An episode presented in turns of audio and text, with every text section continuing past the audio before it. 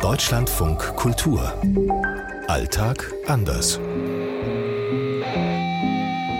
Hier in Neu-Delhi ist es 11.10 Uhr. 6.40 Uhr ist es hier in Rabat. In Zagreb ist es 7.40 Uhr. In Mexiko 0.40 Uhr. 8.40 Uhr ist es hier in Istanbul.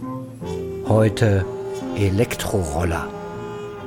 In Indien gibt es diese Roller, diese Elektroroller, die in Deutschland überall zu sehen sind, in den Städten, nicht in dieser Form. Hier in Mexiko-Stadt gibt es sie auf jeden Fall. Ich würde sagen, sie nehmen auch immer mehr zu und nerven auch hier, oder mich persönlich zumindest. Die Elektrorollerwelle macht auch vor Zagreb nicht Halt. Die gibt es auch in Istanbul. Und auch in Istanbul fahren, wie in anderen Städten auch, manche, wie verrückt. Elektroroller habe ich in Rabatt ganz, ganz, ganz selten gesehen. Und da waren das wirklich irgendwelche reichen Kids, die mal so ein Ding haben. Aber das ist wirklich super, super selten. Das Hauptverkehrsfortbewegungsmittel hier sind die kleinen blauen Taxi, die Petit Taxi. Die kosten für eine Fahrt teilweise noch nicht mal einen Euro oder nur knapp über einen Euro. In Rabatt die Straßenbahn, die ist günstig und für Studenten zum Beispiel teilweise umsonst oder halt natürlich der Bus. Ein Anbieter heißt da zum Beispiel E-Scooter Zagreb und der wirbt mit den Worten, ein Tourist zu sein war noch nie einfacher. Und dann sieht man so Bilder von jungen Menschen im Internet mit Sonnenbrillen auf E-Rollern, die zu viert durch Zagreb fahren und zwar nebeneinander mitten auf der Straße. Weil ich glaube, das war nicht so im Sinne des Erfinders, dass man mit diesen E-Rollern die Straßen blockiert.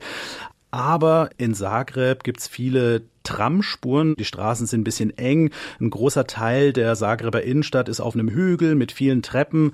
Also Zagreb ist jetzt nicht so die ideale Stadt für Elektroroller, aber es gibt sie. Vom Prinzip funktioniert das in Istanbul genauso wie in vielen anderen Städten. Die kann man mieten.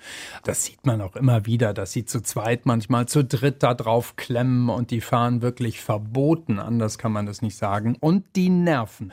Eine Helmpflicht gibt es nicht.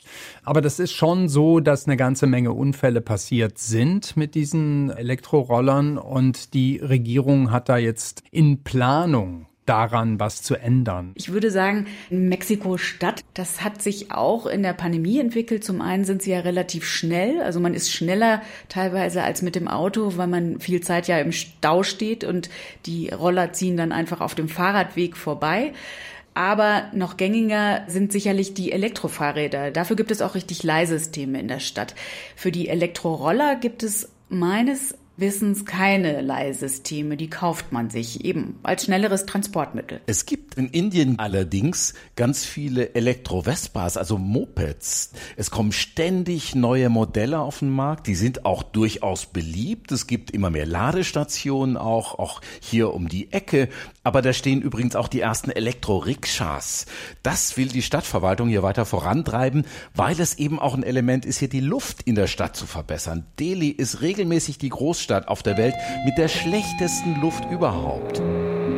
Aus Neu-Delhi, Peter Hornung. Aus Rabat, Dunja Sadaki. Oliver Schosch, Zagreb. Aus Mexiko, Anne Dämmer. Aus Istanbul, Uwe Lüb. Gibt ein Tempolimit für diese E-Roller. In Istanbul gelten mittlerweile nur noch 15.